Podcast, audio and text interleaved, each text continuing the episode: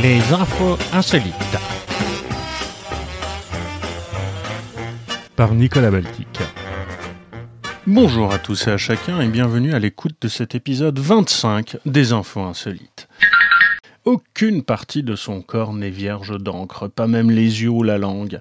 À Palaiso, en région parisienne, un homme de 35 ans conjugue sa passion du tatouage avec son métier d'instit en école élémentaire. Euh, je suis environ 460 heures de tatouage, 57 000 euros. Sylvain Hélène, alias Freaky Hoodie, sur les réseaux sociaux est considéré comme l'homme le plus tatoué de France. Motifs floraux colorés sur le crâne, tête de démon dans le dos.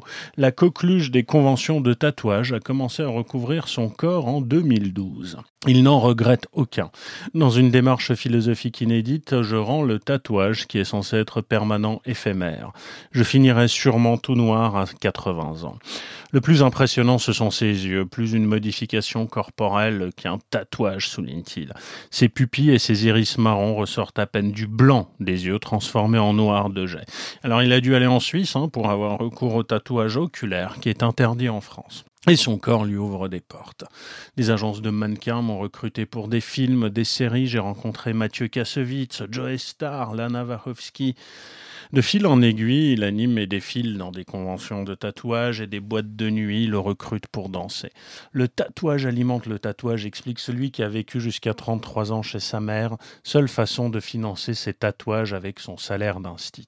Car oui, Sylvain Hélène, tatoué des pieds à la tête, est maître d'école. Hein. ses élèves du CP au CM2 ont entre 6 et 11 ans. Alors je provoque toujours un moment de stupéfaction hein, chez les enfants et les parents, dit-il, mais quand je me présente et qu'ils voient que je suis un enseignant comme les autres, tout se passe bien, raconte celui qui se dit passionné par son métier. L'enseignant estime pourtant que sa particularité fait sa force. Les enfants qui me voient apprennent la tolérance et le respect des autres. Quand ils seront adultes, il y aura peut-être plus de chances pour qu'ils ne soient pas racistes, homophobes, et qu'ils ne regardent pas les handicapés comme des bêtes de foire. Il ne faut pas le juger à cause de son apparence s'exclame Gayané euh, en CM1 à l'école Paul Langevin de Palaiso. C'est juste ses yeux qui font peur, mais en fait, il est très gentil.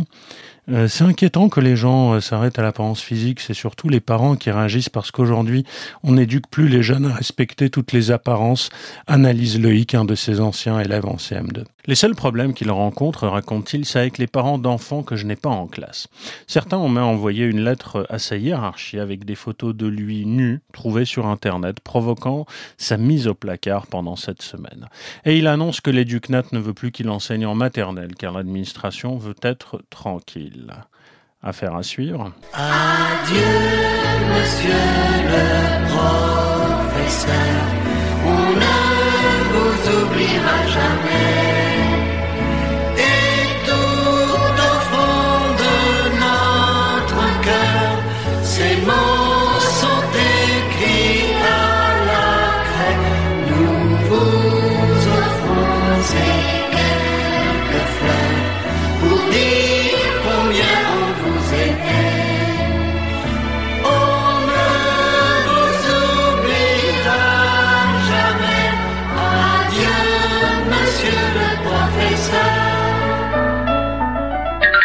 Gamin encore, mais plus flippant, le 10 août dernier, la cour religieuse de l'État de Kano, dans le nord du Nigeria, a condamné Omar Farouk, un garçon de 13 ans, à 10 ans de prison, avec des travaux d'intérêt général pour blasphème. Cette histoire, dont le représentant de l'UNICEF dans le pays s'est saisi, a ému jusqu'à la Pologne, raconte le Washington Post. Piotr Tchevinski, directeur du mémorial d'Auschwitz-Birkenau, écrit dans une lettre ouverte au président nigérian Je ne peux pas rester insensible à ce jugement qui est une honte pour l'humanité. Et il demande au président euh, donc euh, du Nigeria d'accorder une grâce aux garçons incarcérés depuis février, selon le Washington Post. Il ne devrait pas être privé de ses jeunes années et de son avenir et en subir les conséquences sur les plans physiques, émotionnels et éducatifs durant toute sa vie. Mais si la grâce n'est pas possible, écrit-il, l'historien polonais propose que 120 adultes volontaires du monde entier passent un mois chacun dans une prison nigériane. C'est pas sexy comme ça, mais d'après le quotidien américain, plus de 150 personnes originaires d'Afrique, d'Europe et d'Amérique du Nord se sont déjà proposées. Alors selon le représentant de l'UNICEF au Nigeria, Peter Hawkins, cité par Premium Times, ce jugement va à l'encontre hein, de tous les principes fondamentaux des droits de l'enfant que le Nigeria et donc l'État de Kano s'est engagé à respecter. Le Nigeria a ratifié la Convention relative aux droits de l'enfant en 91 et a mis en application une loi sur le droit des enfants en 2003. Mais dans le nord du pays, région majoritairement musulmane, 12 États utilisent la charia comme système juridique en plus des lois du pays, précise la BBC. Le site britannique mentionne que la loi islamique dans ces États ne s'applique qu'aux musulmans. Et selon CNN, Omar Farouk a été arrêté pour avoir tenu un langage grossier envers Allah lors d'une dispute avec un ami. Au regard de la loi islamique, il est jugé en tant qu'adulte, puisqu'il a atteint la puberté. Monde de merde. Dictature encore. La Chine s'apprête à faire disparaître quelques 25 millions d'anciens vélos partagés actuellement entassés dans d'immenses cimetières, rapporte le South China Morning Post. Le quotidien hongkongais explique que trois ans après le déclin de l'économie chinoise du vélo en libre service, les autorités locales sont sur le point d'envoyer les derniers 25 millions de vélos abandonnés dans des usines de recyclage, ce qui permettra d'éliminer le reste du fléau qui affecte les paysages urbain laissé par des dizaines d'entreprises qui ont fait faillite. Le journal raconte que jusqu'à récemment, presque toutes les grandes villes de Chine avaient un cimetière à vélo où des centaines de milliers de ces bicyclettes colorées hors d'usage étaient empilées après la faillite de leurs exploitants. En cause, hein, l'explosion de la bulle des systèmes de vélos en libre service passait de zéro à un pic avant de connaître une déflation rapide, et ça, le tout en quatre ans. C'est un nettoyage massif hein, qui sera payé par les contribuables, révèle l'article. Et ça, ça doit être la de communisme qui subsiste en Chine. Partons maintenant en France, à Paris, l'autre ville du vélo, avec sa crypte et ses sépulcres. Le Panthéon n'est pas exactement le genre de monument où l'on vient écouter des chansons. Et c'est pourtant là que Grégoire Ichou, ténor et guide conférencier, hein, il est un peu euh, biclassé, s'apprête à faire découvrir l'histoire autrement.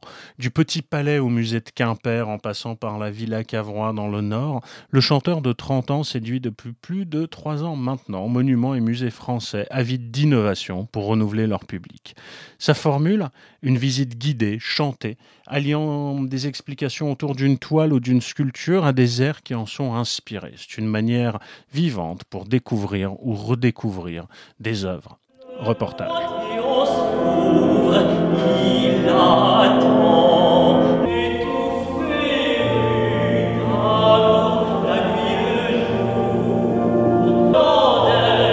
Lors de la répétition générale de ces visites nocturnes au Panthéon, si date à partir du 1er octobre, eh, il se dirige vers le tombeau de Victor Hugo, expliquant le tournant qu'ont représenté les funérailles du grand homme dans l'histoire de ce monument national, construit à l'origine pour être l'église Sainte-Geneviève. C'est d'abord euh, venu de, mes deux passions, mes deux formations.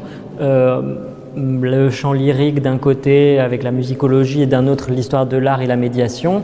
Et finalement, assez logiquement, même si ça n'existait pas auparavant, j'ai eu envie d'allier les deux et euh, de fil en aiguille, j'en suis venu à, à proposer ces visites chantées pour différents musées, monuments ou d'autres lieux patrimoniaux.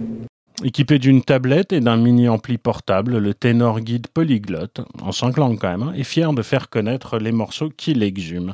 Vraiment, je tiens à ce que ces morceaux soient euh, précisément liés euh, à, ma visite, au, lieu, au discours que je tiens, aux explications que je donne, et que ça n'arrive pas comme un cheveu sur la soupe.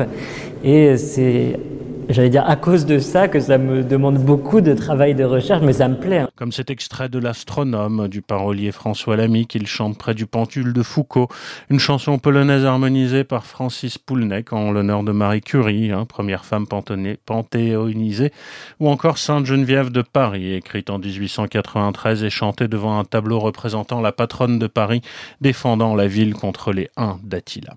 Cette façon différente de faire visiter les monuments est vraiment différente pour David Madec, l'administrateur du Panthéon. Ce genre de visite apporte euh, un point de vue différent, une visite plus riche, une visite différente avec un regard différent qui permet euh, aux visiteurs de découvrir euh, le monument de manière un peu magique, un peu différente. Ça décomplexe le monument. Différent en effet, mais cool. Allez-y tant que vous êtes vivant. Hein. Le processus de panthéonisation est un peu longuet ces temps-ci. Un encore, une sculpture hors du commun représentant Jean-Paul II en train de soulever une grande météorite a été dévoilée à Varsovie. C'est en fait une réponse artistique à la création de l'italien Maurizio Catlan, montrant l'ancien pape succombant sous un bloc de roche. Alors l'installation de Jerzy Kalina, posée à l'entrée du musée national, est intitulée Source empoisonnée et montre le pape polonais au milieu d'une pièce d'eau teintée de rouge comme le sang en train de porter un rocher au-dessus de sa tête. Pour Kalina, Jean-Paul II n'est pas un vieil homme impuissant écrasé par une météorite, mais un titan doté d'une force surhumaine, a indiqué le musée sur son site web. c'est toujours plus clair, hein, comme de l'eau de roche, une parabole avec des sous-titres, hein, sinon on risquerait de mal comprendre. L'installation a suscité évidemment aussitôt la dérision et nombre de commentaires en ligne y voient avant tout un reflet des prises des positions ultra-catholiques du gouvernement populiste polonais. Voyons. Un même partagé par les médias sociaux montre la nouvelle statue du pape dans le rôle d'un passager d'avion tentant de mettre la roche dans un compartiment à bagages, alors qu'un autre représente des gens en train de fuir devant une version géante de la statue brandissant sa grosse pierre. L'artiste italien Maurizio Cattelan avait suscité la controverse en Pologne hein, pour son travail exposé lors de la Biennale de Venise en 99. C'était une statue du pape Jean-Paul II en cire écrasée par une météorite. Un an plus tard, lorsque la sculpture euh, intitulée La Nonna Ora, donc la neuvième heure, euh, fut exposée dans la galerie d'Arzacheta à Varsovie, deux députés de droite ont tenté d'enlever la pierre et de redresser la statue, selon les médias. Alors, le directeur du musée euh, à l'époque a été contraint de démissionner. Et donc s'il y a entre 2 et 4 papes au kilomètre carré au Vatican, hein, ça dépend si on compte Ratzinger ou pas, on ne doit pas être quand même loin en termes de densité de statues de Wojtyła dans certains coins de Pologne. Mort encore, mort et champignons. Les Pays-Bas ne sont pas simplement le pays de la weed, hein. on y trouve aussi des champis. Mangez-moi, mangez-moi, mangez-moi, mangez-moi, mangez-moi, mangez-moi il est désormais possible de faire une bonne action pour la planète, même après sa mort, en optant pour un cercueil vivant fait à base de champignons qui permet une décomposition rapide du corps. Dans ce cercueil, le commun des mortels devient du compost pour la nature et permet l'enrichissement de la terre grâce au bienfait du mycélium, hein, l'appareil végétatif des champignons.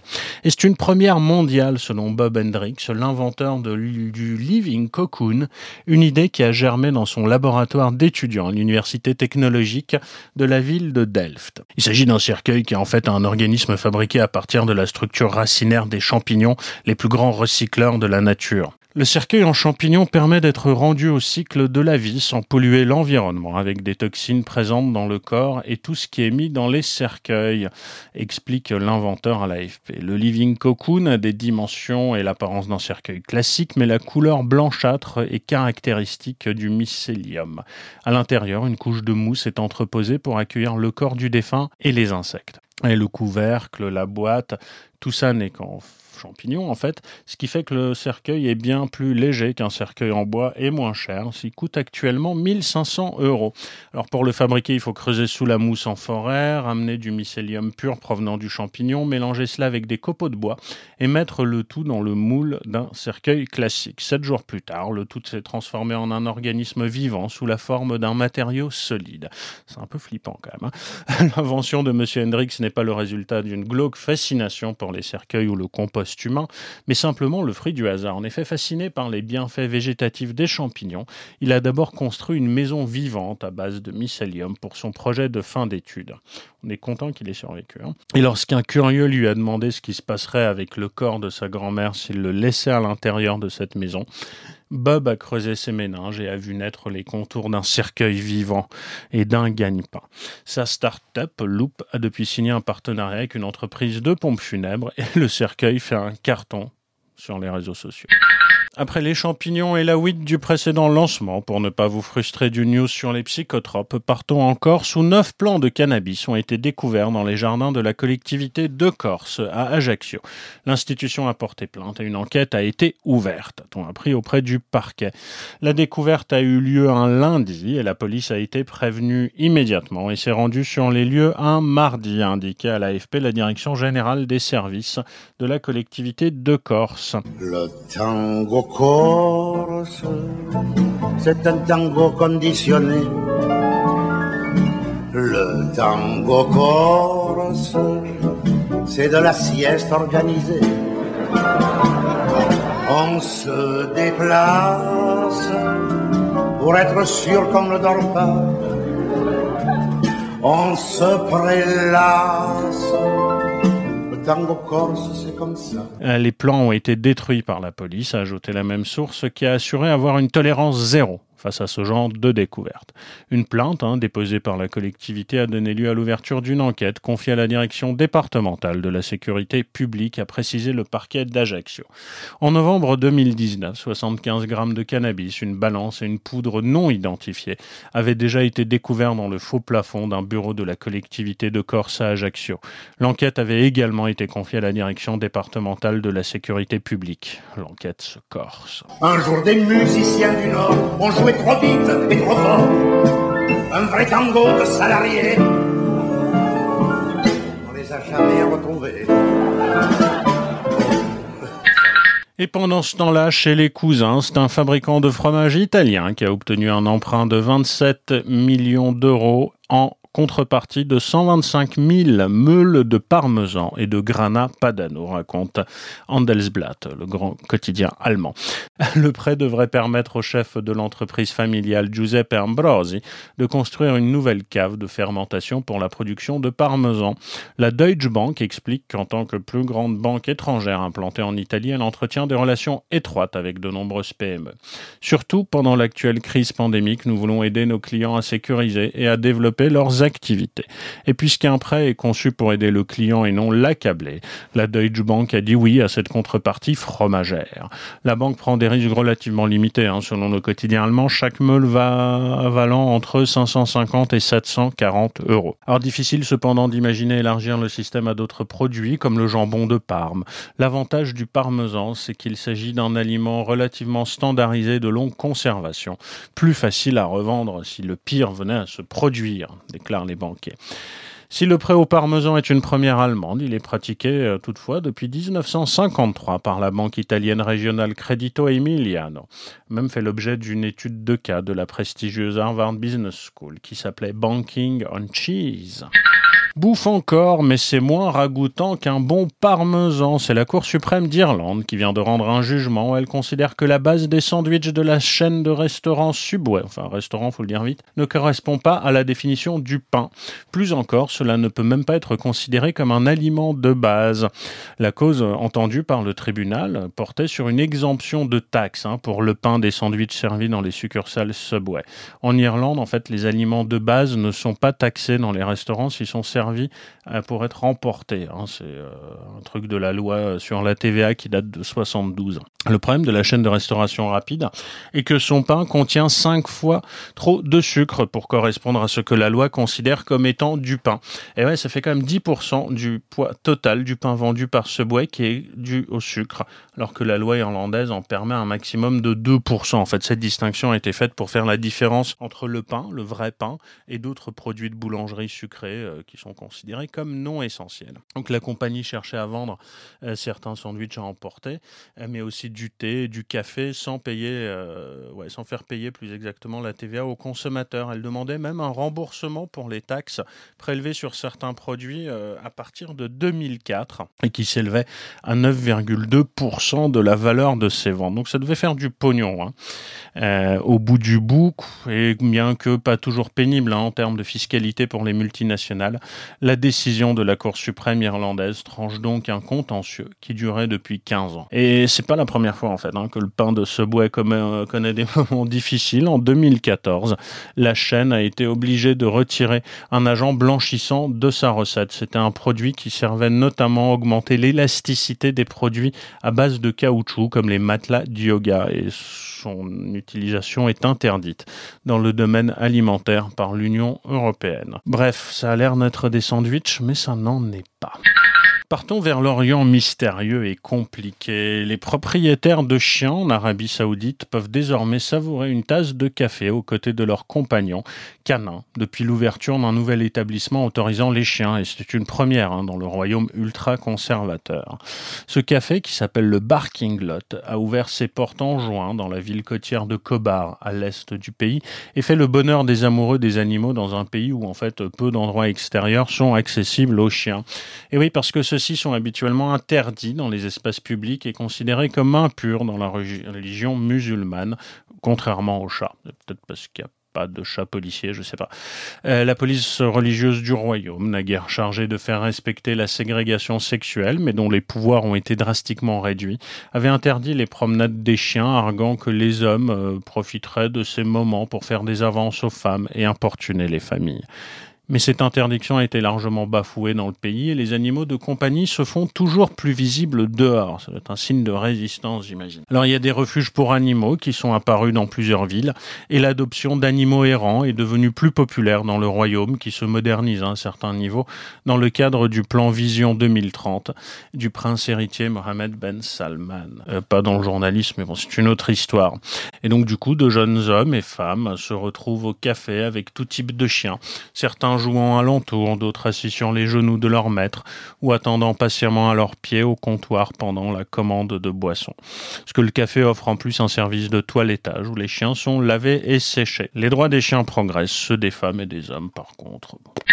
Magawa, un rat africain géant qui sauve des vies en détectant des mines au Cambodge, s'est vu décerner euh, la semaine dernière une médaille d'or par l'Association britannique de protection des animaux PDSA, qui récompense chaque année un animal pour sa bravoure. Formé par l'association belge Apopo, Magawa peut se s'enorgueillir à presque 6 ans d'avoir déjà découvert 39 mines antipersonnelles et 28 restes d'explosifs de guerre au cours de sa carrière. Son travail a permis de déminer près de 141 000 mètres carrés, soit l'équivalent de 20 terrains de football à peu près.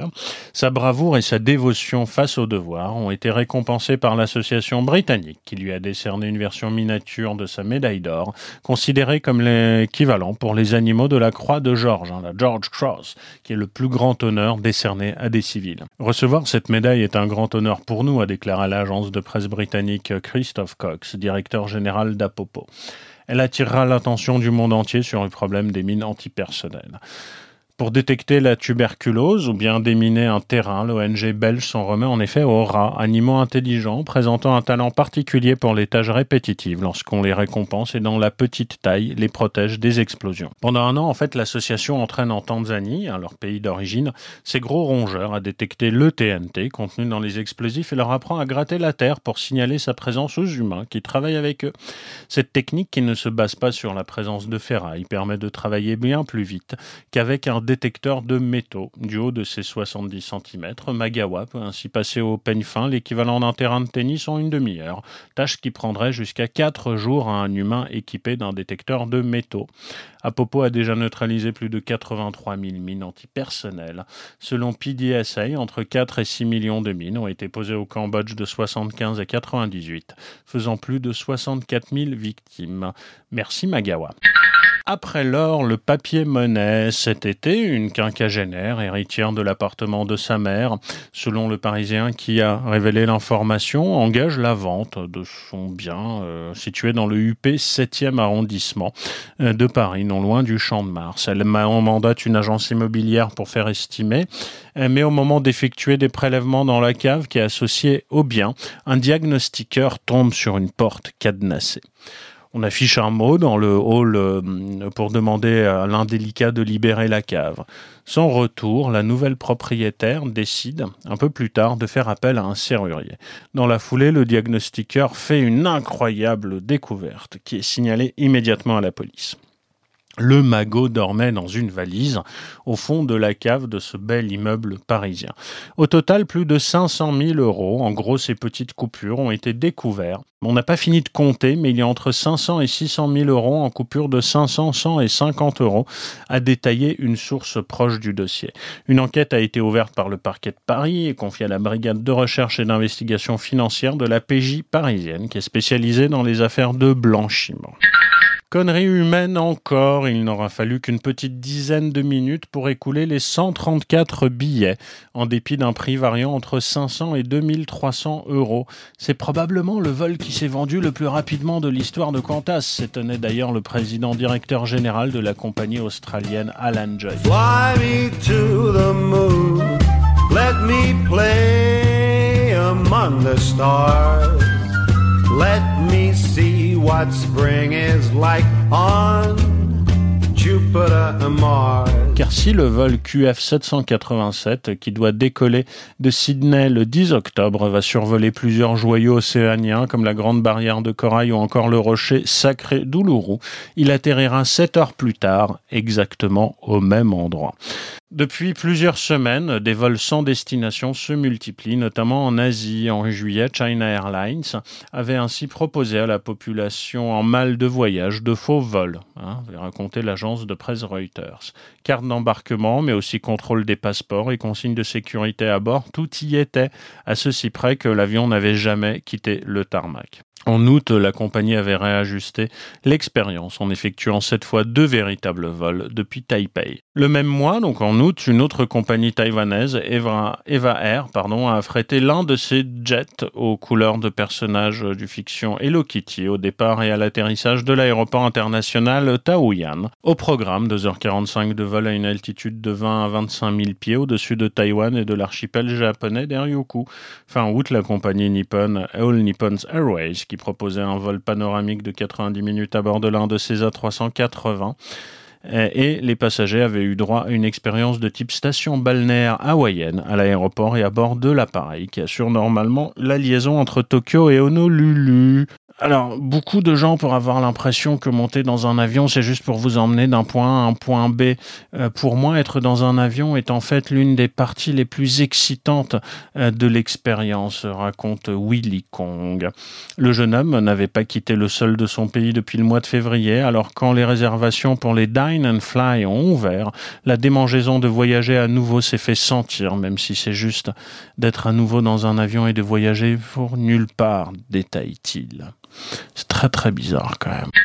Partons pour les États-Unis où un dentiste américain, filmé en train d'opérer une patiente tout en se tenant en équilibre sur un overboard, a été condamné à 12 ans de prison pour mise en danger de la vie d'autrui et diverses fraudes à l'assurance maladie. La vidéo a fait grincer les dents, même les plus réfractaires, au fauteuil du dentiste. Était donc juché sur un overboard, une sorte de gyropode sans guidon, avec juste deux roues et un marchepied.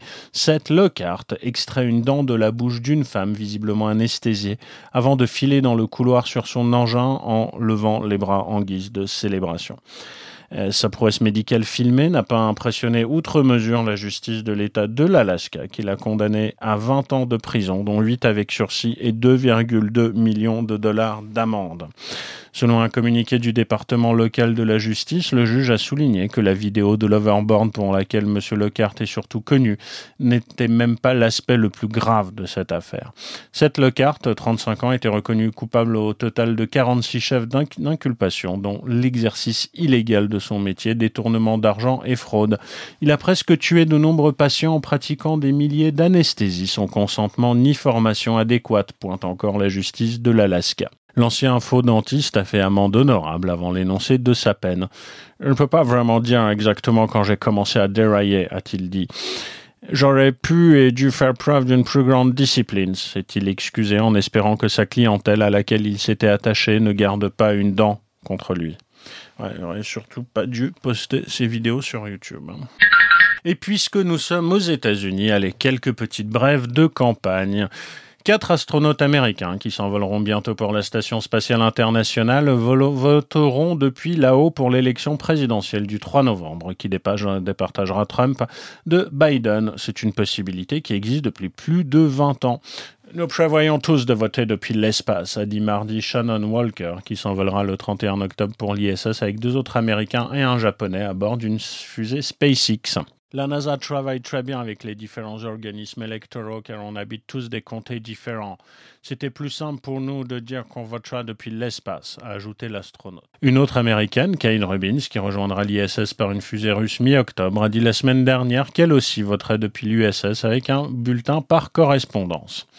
Les règles de vote aux États-Unis varient d'un État à l'autre et souvent même d'un comté à l'autre, mais le Texas, où sont basés les astronautes américains, euh, c'est une loi qui a été adoptée en 1997 et qui prévoit explicitement la procédure du vote depuis l'espace. Les autorités électorales de la région de Houston, où se trouve donc le centre spatial Johnson, ont créé des bulletins de vote électroniques et cryptés qui sont envoyés aux astronautes via la NASA. Par email, les astronautes reçoivent aussi les identifiants uniques leur permettant d'accéder au bulletin, de le remplir et de le renvoyer sur Terre aux autorités du comté. La procédure est pratiquement la même que pour les autres Américains qui votent par correspondance, avec une petite différence. L'adresse remplie par l'équipage est orbite terrestre basse. À quelques semaines de la présidentielle, le jeune influenceur David Dobrik, quelques 23 millions d'abonnés sur TikTok, 18 millions sur YouTube et 5,5 euh, millions sur Twitter hein, quand même, a annoncé que cinq voitures Tesla seraient mises en jeu pour ceux qui sont prêts à voter, en renvoyant vers la page de l'organisation pro-démocratie Headcount. Pour participer au concours, les internautes devaient vérifier s'ils étaient inscrits sur les listes électorales et la page facilitait l'inscription pour ceux qui ne l'étaient pas. Résultat, en 24 heures, plus de 100 000 Américains se sont inscrits pour voter par le biais de notre concours Tesla, emmené par le créateur YouTube David Dobrik, s'est félicité Headcount. Une prouesse d'autant plus notable que le jeune homme lui-même ne peut pas voter aux États-Unis. En effet, c'est un dreamer, enfant arrivé de Slovaquie, et il n'a pas la nationalité américaine. Pour Donald Trump, le mot coronavirus et son diminutif corona, largement utilisé dans le langage familier, évoquent les champs d'olivier, les pâtes, le basilic, les antipasties, en un mot l'Italie. C'est le virus chinois, ce n'est pas le coronavirus. Corona, ça sonne comme un endroit en Italie, un endroit merveilleux, a tenu le président américain jeudi lors d'un meeting de campagne dans la ville de Jacksonville en Floride. Et pendant que Joe Biden fait des discours en mode drive-in devant des voitures en Pennsylvanie, ce qui est peu sexy mais peu dangereux, c'est une alliée de Donald Trump, la gouverneure du Dakota du Sud, Christine Noem, qui a créé la polémique en publiant une vidéo d'elle dans un champ de maïs, casquette et gilet de chasse orange sur le dos, fusil à la main, abattant un oiseau avec le commentaire Voilà comment on respecte la distanciation physique dans le Dakota du Sud. Moins de Covid, plus de chasse, conseille l'élu, dans ce court clip diffusé sur son compte Twitter qui a quand même été vu euh, plus de 4,7 millions de fois. Êtes-vous dingue ou simplement cruel a réagi l'association des animaux PETA, faisant l'écho à de nombreuses critiques apparues sur les réseaux sociaux. À l'inverse, de nombreux élus républicains ont applaudi sa démarche. Christine Noem est l'une des rares gouverneurs à n'avoir pas instauré de confinement ou de consigne de port du masque dans son État, qui connaît pourtant une recrudescence des contaminations. Mais bon, chasser le Covid, il revient au galop. Et pour finir, la candidature de Kane West à la Maison-Blanche, qui est contestée en justice dans plusieurs États et qui est de plus en plus incertaine. Hein. Mais le rappeur milliardaire a quand même plusieurs axes de campagne inspirés de ses croyances religieuses, lui qui se définit comme un chrétien born again ayant retrouvé la foi récemment.